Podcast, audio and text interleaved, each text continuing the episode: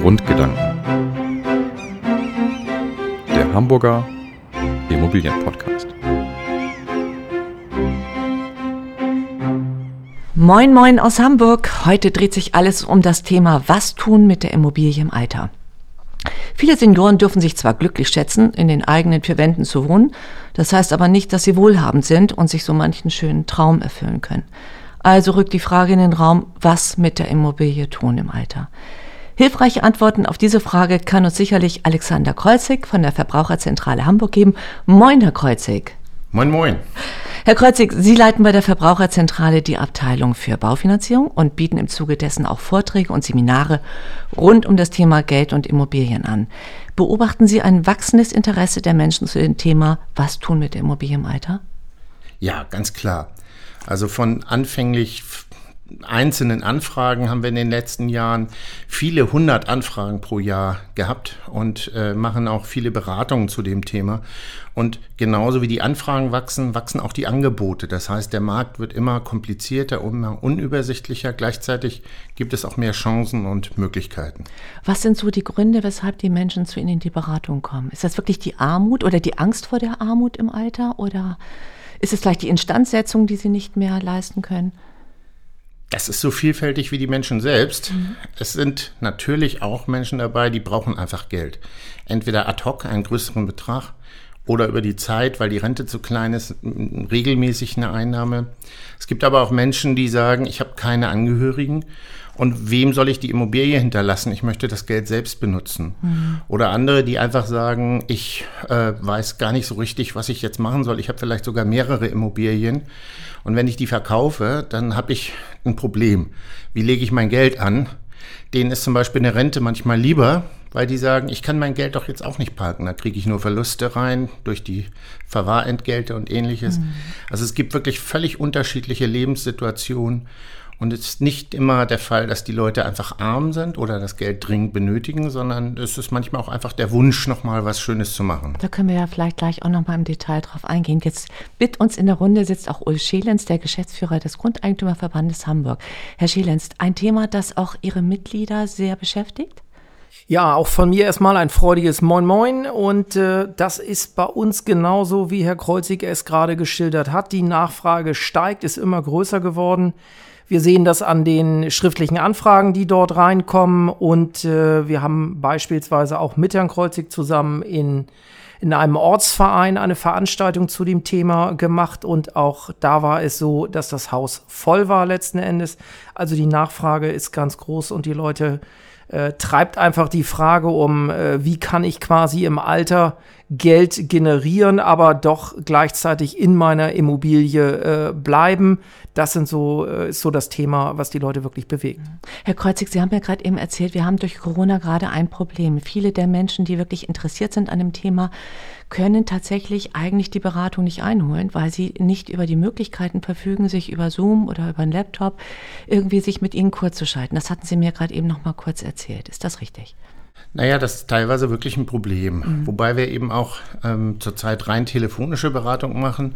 Und für viele, die sich erstmal orientieren wollen, reicht das auch erstmal aus. Wenn man nachher in Details gehen will oder muss, wenn man einen Vertrag vor sich liegen hat, dann ist es natürlich besser, wenn, wenn man das auch vis-à-vis -vis machen kann oder wenigstens über eine Konferenz, aber mhm. eine, eine Grundberatung, um zu informieren, was geht eigentlich, welche Möglichkeiten gibt es um mein Ziel zu erreichen. Das ist auch telefonisch möglich. Ah ja, das ist schon mal gut zu wissen.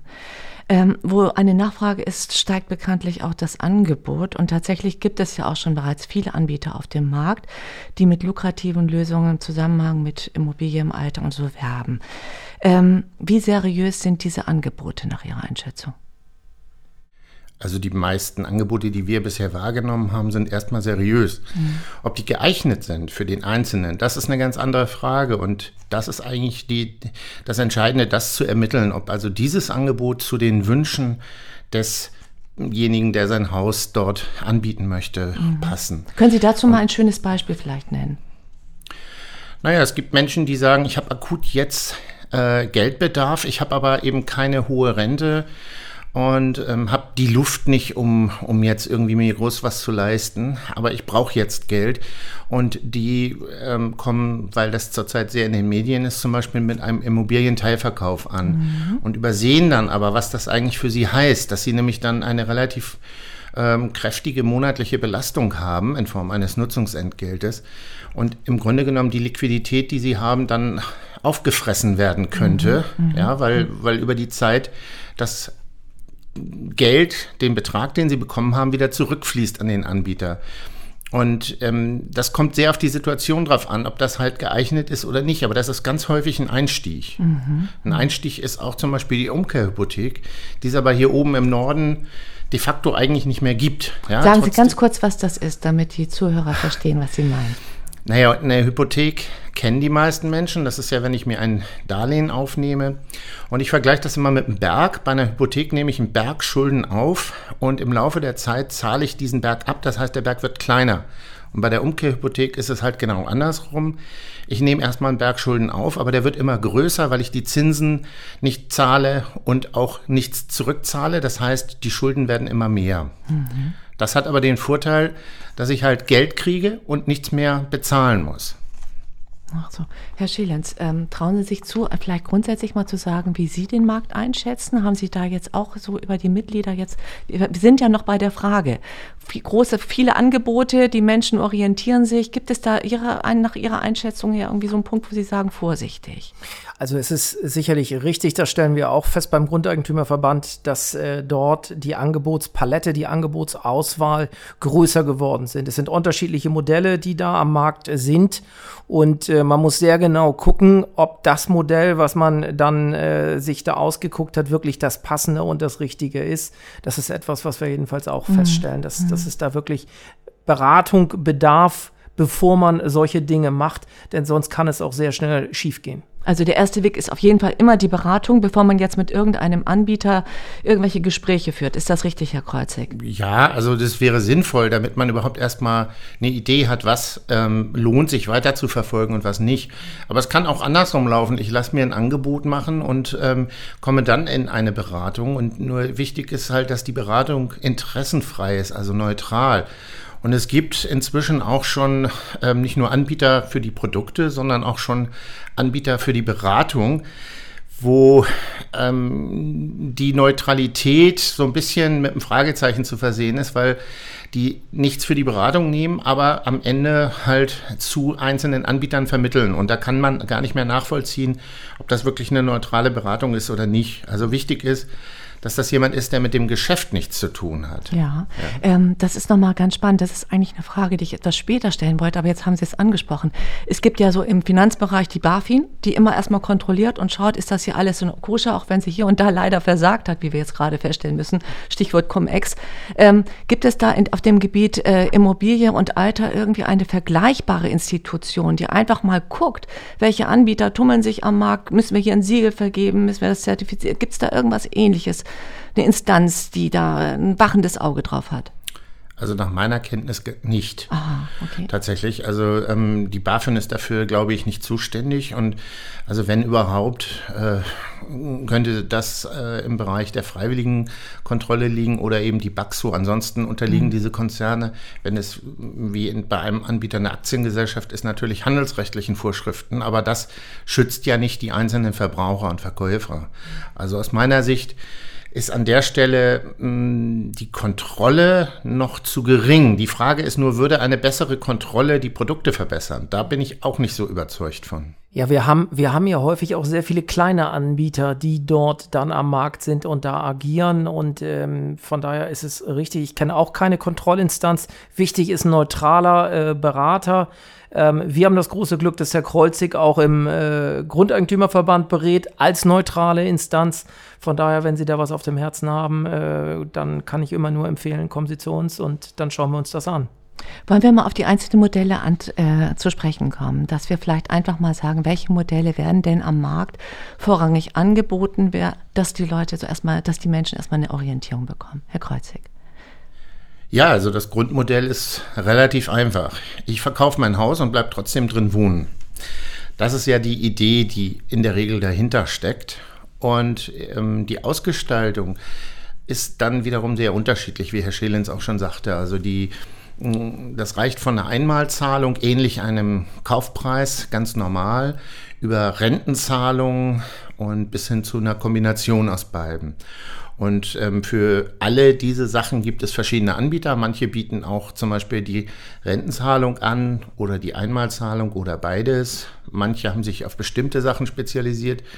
Und man kann dann auch, wenn man sagt, ich will das nur für eine bestimmte Zeit machen oder haben, bei einigen Anbietern sagen, also pass auf, das Wohnrecht oder auch die Rente möchte ich nur für, zum Beispiel für 5, 10 oder 15 Jahre haben. Also das Modell ist, ich verkaufe die Immobilie komplett, ich darf da drin wohnen bleiben und bekomme eine Teilzahlung ausgezahlt. Das Entscheidende dabei ist, dass dieses Wohnbleiben das wird mit verrechnet mit dem Kaufpreis. Und das ist etwas, was die meisten bei der ersten Sichtung, wenn die sich ein Angebot einholen und sehen, Mensch, mein Haus hier in Hamburg, das ist 5, 6, 700.000 wert und ich soll nur 350.000 dafür kriegen, das stößt erstmal sauer auf. Ja. Und es ist ja sowas ähnliches wie eine Wette auf das Leben. Ne? Wie lange lebt derjenige oder das Ehepaar? Kann man das so sagen? Bei Renten allemal, ja. ne? beim lebenslangen Wohnrecht auch, mhm. genau. Mhm. Deswegen gibt es halt auch Anbieter, die sagen, wir begrenzen das zeitlich, dann ist es kalkulierbar, dann ist die Wette nicht mehr ganz so groß. Ja. ja, aber das Prinzip ist halt immer dasselbe, dass dieses Wohnen bleiben, das wird umgerechnet in Geld, vergleichbar mit einer Miete. Da wird der Wohnwert errechnet und der ermittelt sich aus einer Vergleichsmiete. Und das wird dann hochgerechnet, entweder auf die vereinbarte Zeit oder auf die statistische Lebenserwartung und das wird vom Kaufpreis abgezogen. Herr Schelens, ist das eigentlich so, dass äh, sich dieses Modell, was Herr Kreuzek dargestellt hat, grundsätzlich erst ab einem bestimmten Alter nach Ihrer Einschätzung eignet? Also muss man 69, 70 sein? Oder sagen Sie, nee, nee, also man kann tatsächlich, wenn man große Reisen vorhat oder sich irgendwie nochmal ein ganz tolles Leben machen will, durchaus schon mit 55 plus anfangen, über so ein Modell nachzudenken. Das kann man sicherlich auch schon eher machen an der Stelle. Da sehe ich, sehe ich nicht äh, das große Problem. Aber es ist natürlich häufig so, dass äh, die Modelle erst dann interessant äh, werden, wenn man in einem gewissen Alter ist. Das Einkommen wird weniger. Man muss sich überlegen, wie gestalte ich meinen Lebensalltag. Ich habe eine äh, im besten Fall eine schuldenfreie Immobilie und wie setze ich die dann ein? Ähm, das äh, sind Themen natürlich, mit denen man sich vor allem auseinandersetzt, wenn man ein etwas äh, höheres Alter hat. Da würde ich gerne nochmal einhaken und sagen, also ich äh, glaube, dass es sich wirklich erst rechnet. Also nicht nur dieses Auseinandersetzen, das ist ganz sicher so, dass das meistens erst später einsetzt. Aber rechnen tut es sich für viele subjektiv erst, wenn sie so Mitte 70 sind. Weil davor einfach der Wohnwert einen zu großen Anteil einnimmt, von dem man das Gefühl hat, das ist ja kein Gegenwert. Ja, und wenn ich das mit Mitte, Anfang 60 rechne, dann bleibt vielleicht von den 500.000 nur noch 120.000 übrig. Und das ist vielen dann einfach zu wenig. Wenn ich das auf lebenslang rechne, wenn ich aber sage, ich äh, möchte jetzt kürzer treten, ich habe eigentlich genug Einkommen und ich möchte gerne Geld für irgendwas haben und ich will sowieso in ein warmes, trockenes Plätzchen in zehn Jahren ziehen, ich mache das mal für zehn Jahre, dann sieht das ganz anders aus. Dann kann man das auch mit 55 schon machen weil dann ja dieser Zeitraum so abgegrenzt ist, dass auch der Abzug für den Wohnwert nicht mehr so hoch ausfällt und ich dann zwar am Ende raus muss, aber das war ja eh mein Plan. Mhm, mhm. Wie ist es eigentlich mit den Erben? Die haben wir jetzt doch gar nicht angesprochen. Was sagen die eigentlich zu all dem? Wie ist es da nach Ihrer Einschätzung? Das müsste wahrscheinlich mit der Familie erstmal alles diskutiert werden. Also es ist sehr unterschiedlich. Mhm. Es gibt tatsächlich Menschen, die sagen, also wir können mit unseren Kindern nicht darüber reden, weil die Angst haben, das Erbe geht flöten. Und es gibt ähm, welche, die sagen, unsere Kinder sagen, mach was, Hauptsache du machst was Gutes für dich. Und wir empfehlen halt auch immer das Gespräch zu suchen, idealerweise mit den Kindern oder mit den Erben, damit es dann auch nicht zu bösen Überraschungen kommt. Denn der schlimmste Fall wäre, dass zum Beispiel bei einem Ehepaar einer verstirbt und die haben das vorher gemacht, das Haus auf dieser Basis veräußert und die Kinder gehen aber davon aus, dass sie jetzt was erben und wissen gar nicht, dass das nicht mehr der Fall sein wird. Das wäre halt so eine ganz schlimme Situation, die dann zu weiteren Streitigkeiten führt. Und ähm, wenn keine solchen Erben vorhanden sind, dann empfehlen wir immer mit Freunden und Familie zu sprechen, weil das auch ein guter Spiegel ist, um zu gucken, habe ich eigentlich alles verstanden? Wenn ich denen das nämlich erklären kann und die können sind mit den, meinen Antworten auf ihre Fragen zufrieden, ja, dann habe ich das auch verstanden und dann ist meine Entscheidung auch ähm, fundiert, sage ich mal. Aber dafür ist das halt wichtig, mit Familie oder auch Freunden zu sprechen. Herr Schelens, ist es nicht auch so, dass man bei solchen Geschäften den Notar auch immer mit einbezieht? Also äh, lassen Sie mich ein Wort noch zu dem sagen, was Herr Kreuzig gerade sagte. Das kommt auch gar nicht so selten vor, dass die Erben letzten Endes äh, dort gar nicht im Film sind, was dort die Eltern beispielsweise mit der Immobilie gemacht haben. Und äh, wir hatten gerade letzte Woche wieder so einen Fall, wo uns ein Mitglied mitteilte, also meine Kinder äh, wissen noch gar nichts davon. Wir haben das einfach mal so gemacht und äh, das äh, ist also nicht selten der Fall. Ähm, zu Ihrer Frage, ja, bei Grundstücksgeschäften, wenn es um Grundstücksübertragungen geht, ähm, ist es zwingend notwendig, dass ein Notar an der Stelle mitwirkt. Völlig richtig. Ähm, wir müssen, glaube ich, auch noch mal ein bisschen auf die Begrifflichkeiten eingehen. Wir haben das ja schon gerade eben gemacht, denn mit den Modellen, die es da gibt. Ja, ja wir Kreuzig? haben bisher erst ein Grundmodell ein, genau. besprochen. Ja. Also ähm, die Umkehrhypothek hatte ich ja schon kurz erwähnt, die ja. es de facto eigentlich hier im Norden nicht mehr so gibt. Es gibt aber noch zwei andere Modelle, die auch aktuell sind. Eins davon ist Sale and Lease Back, also verkaufen und zurückmieten. Das ist ein ganz schönes Modell, finde ich, ähm, aber nicht für den geeignet, der sagt, ich will ein Leben lang hier wohnen, sondern für jemand, der sagt, ich brauche jetzt Geld und ich will eine Übergangslösung für ein, zwei, drei bis fünf Jahre ungefähr, weil da kriege ich den kompletten Verkaufserlös. Den kriege ich sofort. Und ich kriege auch ein Wohnrecht, das wird sogar im Grundbuch eingetragen. Und ich bin danach Mieter. Das heißt für mich maximal flexibel, weil ich dann als Mieter auch jederzeit kündigen kann. Durch das Wohnrecht kann der Vermieter mir nicht kündigen, solange ich die Miete zahle. Aber ich bin eben nur noch Mieter. Und wenn ich jetzt sehr, sehr lange Mieter wäre, dann würde ich über die Zeit das ganze Geld wieder an Miete zurückzahlen. Und deswegen glaube ich, ist das ein Modell, was eher etwas für einen begrenzten Zeitraum, der mag auch mal länger als fünf Jahre sein, aber eben nicht für eine lebenslange Lösung ähm, spricht. Okay, könnten, können Sie da mal ein Beispiel nennen, für wen das jetzt wirklich interessant sein könnte? Jemand, der sich vielleicht ein bisschen überfordert sieht, jetzt wenn es um die energetische Modernisierung seines Hauses geht, könnte das beispielsweise auch ein Fall sein? Das könnte ein Fall sein oder wo eben das Haus insgesamt sehr pflegebedürftig ist, also von, von Sanierung über Gartenpflege etc., wo möglicherweise es sinnvoll ist, wenn jemand anders diese Verantwortung übernehmen könnte. Und ähm, das könnte ein Fall sein. Es kann aber auch der Fall sein, ich habe mich angemeldet für eine Senioren-WG oder ein betreutes Wohnen oder was auch immer. Ich weiß aber nicht, wann die Zusage kommt. Und da muss ich ja ein bisschen flexibel sein. Und an der Stelle kann das, wenn ich sage, ich, das kann drei Jahre dauern, es kann fünf Jahre dauern, könnte das eine Alternative sein, zum Beispiel. Mhm. Na, oder auch für Menschen, die ganz andere Lebenspläne haben die zum Beispiel jetzt Mitte 50 sind und sagen, ich mache das jetzt. Und wenn ich 65 bin, dann gehe ich sowieso nach Südfrankreich oder nach Spanien, die einfach wissen, dass die Miete dann irgendwann endet, weil sie ihren Lebensplan dann verwirklichen. Für die könnte das auch interessant Spannendes sein. Spannendes Modell. Und weil Sie Sale und Lease Back sagen, ist das trotzdem hier vom deutschen Markt her angeboten oder ist das ein ausländischer Anbieter? Nee, das okay. ist eigentlich ein klassisches Maklergeschäft sogar. Es gibt gar keinen institutionellen Anbieter. Es gibt ein paar Vermittler, also Makler, die haben das so institutionalisiert. Hier einer aus Hamburg macht das unter einem eigenen Namen. Den nenne ich jetzt mal nicht. Aber ähm, grundsätzlich ist das etwas, was alle Makler können und auch tun, nämlich für ihre ähm, Anleger. Leute, die sagen, ich will eine vermietete Immobilie. Und wer kann ein besserer Mieter sein als der ehemalige Eigentümer, der das kennt, der weiß und der pflegt es dann wahrscheinlich auch so wie sein Eigentum. Herr Schelens, ist das für Sie, ist das Ihnen bekannt, dieses Modell? Finde ich super spannend. Das Modell ist mir bekannt, ja, nicht in, in allen Einzelheiten, aber ähm, wie gesagt, da haben wir unseren Fachmann ja bei uns beim Grundeigentümerverband, aber das ist natürlich schon eine spannende Sache, in der Tat, auch für, für eine Übergangszeit dann äh, das so zu machen. Ähm, das ist ja auch etwas, was unabhängig jetzt von der Immobilie im Alter ein Modell ist, was auch in, äh, im Wirtschaftsbereich beispielsweise häufig praktiziert wird, dass Immobilien äh, da äh, verkauft werden, der Mieter sich dann dort wieder einmietet. Ähm, das ist also ganz, ganz gängig. Hm. Herr Kreuzig wird schon ganz unruhig, weil Sie haben sicherlich noch ein weiteres Modell, das Sie uns gerne vorstellen möchten. Ja, also ein Modell gibt es noch. Das ist eins, was jetzt aktuell sehr viel in der Presse ist. Das ist der Immobilienteilverkauf. Der taucht in den letzten zwei Jahren vermehrt auf unter verschiedenen Markennamen.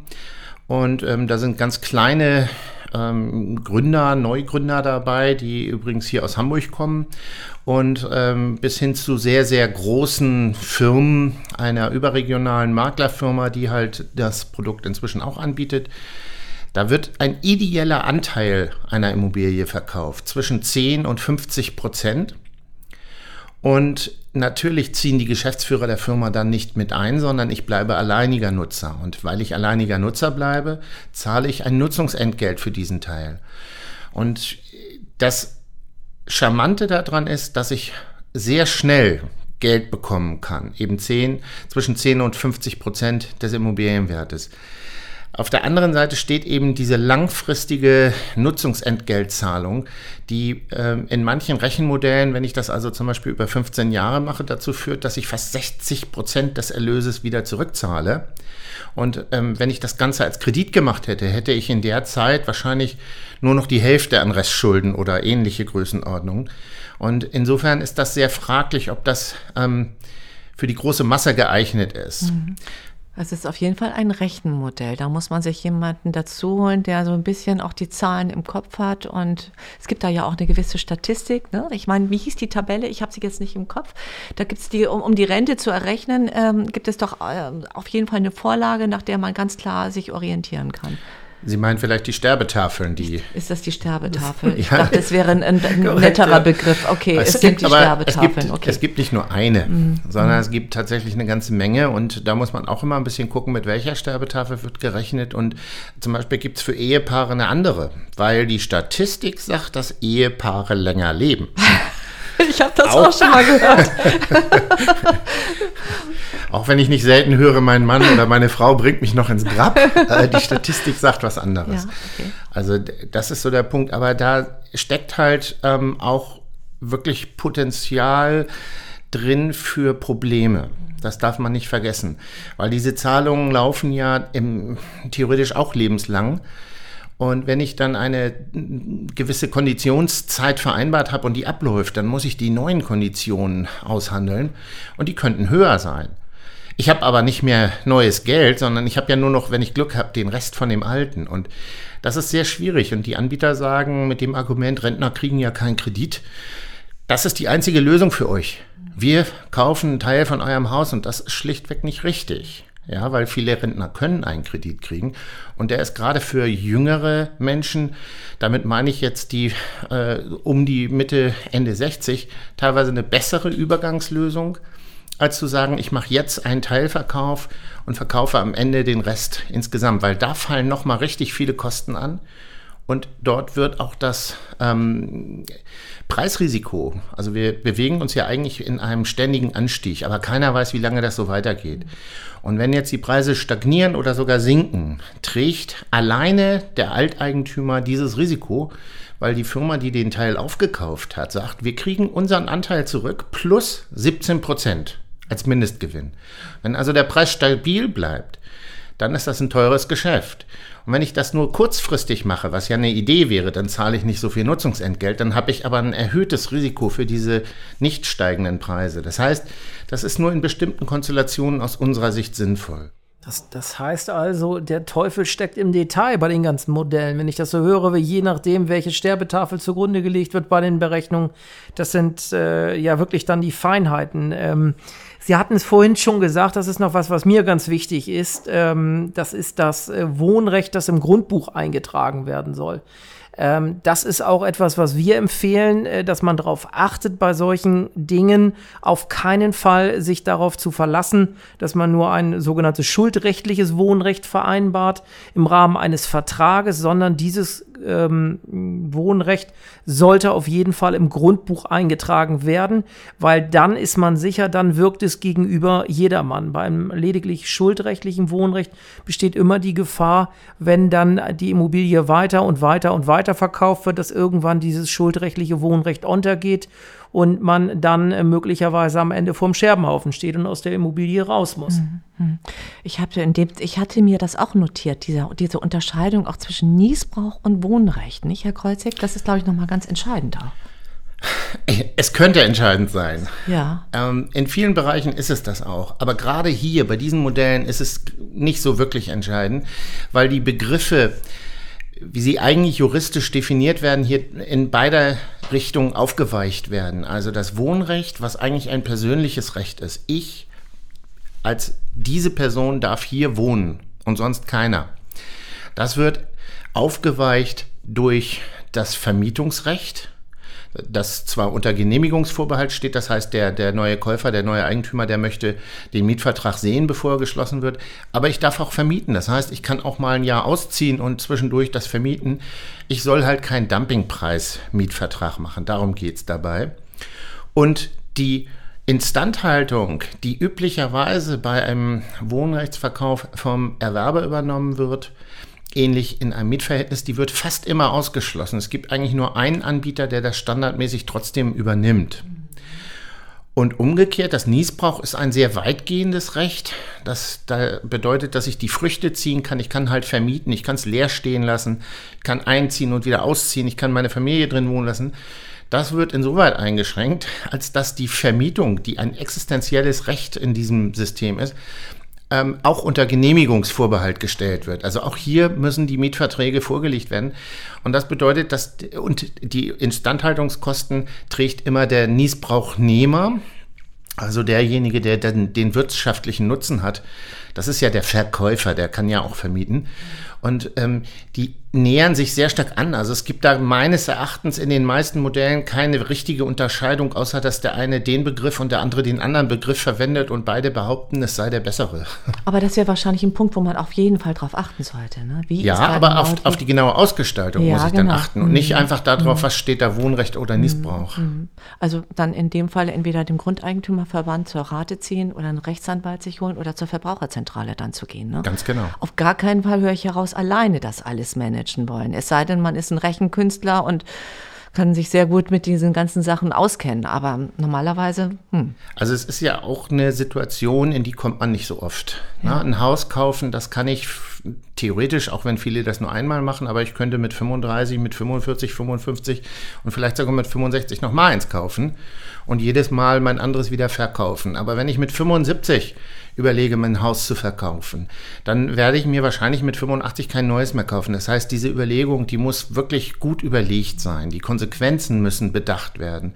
Man muss sich damit wohlfühlen, weil man eben die restliche Zeit mit dieser Entscheidung leben will. Und ich sage mal, das ist ein Prozess. Na, die Kaufentscheidung, ich kaufe mir jetzt dieses Haus, weil es mir gefällt, die kann ich relativ schnell treffen. Aber diese Verkaufsentscheidung, da muss ich mir die Zeit nehmen und das kann Monate oder sogar Jahre dauern. Wichtig ist mir, das äh, würde ich auch gerne noch einflechten an der Stelle, ähm, weil ich auch schon anderes erlebt habe. Wichtig ist mir, dass Rückübertragungsklauseln auch vereinbart werden in solchen äh, Verträgen. Wenn es dazu kommt, dass der Käufer der Immobilie letztlich seinen Verpflichtungen nicht nachkommt, dann ist es ganz wichtig, dass ich die Möglichkeit habe, wieder die Rückübertragung zu verlangen der Immobilie. Nicht, dass man am Ende nur in Anführungsstrichen Schadensersatzansprüche hat, wenn die Gegenseite dort äh, ihren Verpflichtungen nicht nachkommt, die Immobilie aber weg ist. Darum sollte man auch auf jeden Fall auf diese Rückübertragungsklauseln achten. Wichtiger Punkt. Was wir vielleicht auch nochmal ansprechen können, eine Option zu Geld zu kommen im Alter wäre ja auch, in Hamburg gibt es immer noch große Grundstücke, die könnte man ja auch unterteilen. Ist das ein Thema, wo Sie auch sagen, das bieten wir dann manchmal auch an, sagen, hier, du hast ein Grundstück, du könntest da eine junge Familie auf dein Grundstück holen, dann bauen die auf der anderen Seite. Also ein Thema ist das allemal und es ist auch eine Idee, die wir auch manchmal mit ins Gespräch bringen. Es ist aber häufig so, dass diesen Punkt sich die Menschen dann schon überlegt hatten mhm. und aus verschiedenen Gründen das nicht möchten, weil sie zum Beispiel sagen, ich will bis, bis ich hier rausgehe nichts Verbautes haben, ich will den Garten so haben, wie er ist oder ähnliches. Aber äh, grundsätzlich ist das eine Möglichkeit und man kann ja auch ganz anders vorgehen. Man kann ja auch sagen, in dem großen Haus, in dem ich jetzt lebe, mache ich aus eins zwei. Ich könnte unter Umständen, wenn das Gebäude das hergibt, eine zweite Wohneinheit daraus machen, die ich nicht nur vermieten kann, sondern in vielen Fällen auch verkaufen könnte. Ja. Und so kann ich auch an Geld kommen, kann in der Immobilie wohnen bleiben, aber bleibe Eigentümer meiner Immobilie und hätte auch noch was zu vererben. Richtig, sehr schön. Tolles Modell, Herr Schelenz, oder? Ja, sicher, sicher. Ähm, was äh, ich noch anfügen kann, ist auch beim Thema Realteilung, wenn man sich überlegt, man will sein Grundstück äh, teilen und einen äh, bestimmten Teil dann eben verkaufen, dass das eben auch wirklich nur möglich ist, wenn nach der Realteilung beide Grundstücke quasi die Anforderungen eines äh, möglichen B-Planes, eines Bebauungsplanes erfüllen. Äh, und Bebauungspläne haben ja normalerweise Vorschriften äh, zum Thema Mindestgröße, Maß der baulichen Nutzung. Und da ist es einfach wichtig zu wissen, dass so etwas eben nur funktioniert, wenn dann beide Grundstücksteile diesen Anforderungen gerecht werden. Und das ist leider eben häufig nicht der Fall, beispielsweise weil äh, nach der Teilung ein zu kleines Grundstück übrig bleibt. Trotzdem, ich höre heraus, es wäre vielleicht eine Chance, auch in dieser Hinsicht weiterzudenken. Also gerade den Punkt mit jungen Familien. Ich meine, hier in Hamburg ist Wohneigentum fast unbezahlbar geworden. Vielleicht könnte man ja tatsächlich da ein Modell entwickeln, zu sagen, die alten Menschen sitzen in ihren großen alten Immobilien und vielleicht könnte man über diesen Weg vielleicht, ich sag mal, ein Deal machen, um zu sagen, komm, wir holen die jungen Familien, die kommen auf, diese, auf diesem Weg zu Eigentum. Ist das etwas, wo Sie sagen, Herr Kreuzig, ja, warum nicht? man könnte das mal machen. Vielleicht haben Sie es ja schon angedacht sogar. Tatsächlich haben wir schon mal drüber nachgedacht, dass man eben Interessenten mit, also von beiden Seiten zusammenbringen müsste. Das ist halt nur ein relativ schwierig, weil das eine sehr langfristige Sache ist. Das kriegt man nicht mal eben so kurz geregelt. Und am Ende ist es auch immer eine Frage, wer ist dann für was verantwortlich? Das ist also ein relativ kompliziertes Modell. Die Grundidee finde ich absolut richtig und super. Dass also jemand, der in einem großen Haus sitzt, sagt, so, pass auf, ich tausche mit dir und gehe in ein kleines. Aber dann ist eben immer die Frage, wie wird das praktisch abgewickelt? Gerade wenn ein Bau da ist, gibt es ja Zwischenphasen. Und wer hat dann für was Verantwortung? Wer ist am Ende derjenige, der zum Beispiel die Gewährleistungsansprüche hat oder Gewährleistung sogar geben muss, wenn jetzt die junge Familie sagt, wir bauen dir ein neues kleines Haus? Da können ähm, doch komplizierte Modelle daraus entstehen das ist etwas, wo man wahrscheinlich das häufig so eher im Familien- und Freundeskreis finden hm. wird und Herr weniger unter Fremden. Entschuldigung, Herr Kreuzig. Ich Alles dachte gut. jetzt sofort, ich würde ja. gerne mal wissen, was der Jurist dazu sagt. Ist ja, das ein Modell, was Sie auch sagen? Das ist in der Tat äh, etwas, ich, mir fällt bei dem ganzen Thema ein, eine Diskussion, äh, die wir mit dem Bezirksamt Altona hatten im Hinblick auf Verdichtung äh, der Magistralen. Auch da war allen Beteiligten klar, dass das alles ganz, ganz langfristige Modelle sind. Nichts, was von heute auf morgen mal ebenso funktioniert sondern äh, das geht dann über Generationen, bis man irgendwann in den äh, Besitz des Grundstückes kommt, eine Teilung vollziehen kann und dann enger bebauen kann. Das, das sind sicherlich alles Modelle, die wirklich äh, sehr lange zu denken sind und gedacht werden. Aber das ist auch gut so, denn auch das ist ein Beitrag dafür, dass wir hier äh, mehr Leute unterbekommen und äh, ähm, dass wir die Situation, was bezahlbares Wohnen angeht, da äh, ein bisschen entschärfen. Die Frage an Sie, Herr Kreuzig, Sie selber wohnen Wohnen auch in Eigentum, nehme ich mal an. Und haben Sie mal über Sie, äh, für sich schon mal überlegt, welches Modell, ob das überhaupt für Sie auch eine Option wäre, später im Alter? Also es kann durchaus sein, aus zweierlei Gründen. Das eine ist, dass ich mir vorstellen kann, dann auch nur noch ein halbes Jahr ähm, pro Jahr hier zu leben. Mm. Und ähm, zum anderen, weil auch bei mir, ich bin ja auch Jurist und habe auch viele Jahre selbstständig gearbeitet, ähm, die Rente nicht so üppig ausfallen wird, wie ich mir das wünschen würde. Und ich einfach gucken muss, ob ich das mit dem, was ich sonst noch so mache, ähm, am Ende realisieren kann oder ob ich dafür eben zum Beispiel ein solches Modell fahren muss. Hm. Herr Schelitz, wollen Sie ich sehe das, sehe das ganz genauso, ehrlich gesagt. Äh, das Leben bringt so viel Überraschungen mit sich. Wir müssen mal abwarten, wie sich das alles so weiter gestaltet. Ich habe aber das Gefühl, dass der Blumenstrauß, den wir da zur Verfügung haben, dass der sehr groß ist und man muss sich dann die richtigen Blumen raussuchen, wenn man in der jeweiligen Situation ist und eben drüber nachdenkt, was mache ich mit der Immobilie. Das ist genau das, wo wir dann helfen, wo wir sagen, also aus dem Strauß den richtigen, äh, ja, die, den richtigen Stängel, die richtige Blume auszuwählen, da wollen wir halt unterstützen. Und da, glaube ich, ist Beratung gefragt. Und das kann auch sein, dass das, sagte ich schon, ja, sich über viele Monate hinzieht, dass man immer wieder ins Gespräch gehen muss und gucken muss, Mensch, neu ausjustieren, passt das eigentlich? Und auch gucken muss, wie hat sich der Blumenstrauß entwickelt? Ne? Vielleicht ist das inzwischen eine ganze Blumenwiese geworden. Alles denkbar, ja. Aber ähm, wichtig ist in der Tat, da jemanden zu haben, der einem zur Seite steht und einen da unterstützt. Schön. Also ich habe das Gefühl, das war wieder eine sehr wichtige, sehr interessante Podcast-Folge. Ich hoffe, Sie haben das, Sie empfinden das genauso, liebe Zuhörerinnen und Zuhörer. Dann würde uns das sehr, sehr freuen. Holen Sie sich auf jeden Fall den Rat. Äh, die Verbraucherzentrale, Herr Kreuzig, steht, freut sich über Anrufe und dann kann man alles weitere in Ruhe besprechen oder auch eben der Grundeigentümerverband mit seinen Rechtsberatungen und Abteilungen. Sollten Sie selbst gerne Anregungen haben oder Fragen haben, auch im Nachgang zu diesem Podcast, dann bitte sehr gerne die E-Mail-Adresse podcast.grundeigentümerverband.de und ansonsten bedanken wir uns recht herzlich fürs Mithören bis zum Schluss. Bleiben Sie gesund, bleiben Sie uns gewogen und rühren Sie sehr gerne weiterhin die Werbetrommel für dieses Format. Tschüss. Vielen Dank. Tschüss, tschüss. Tschüss.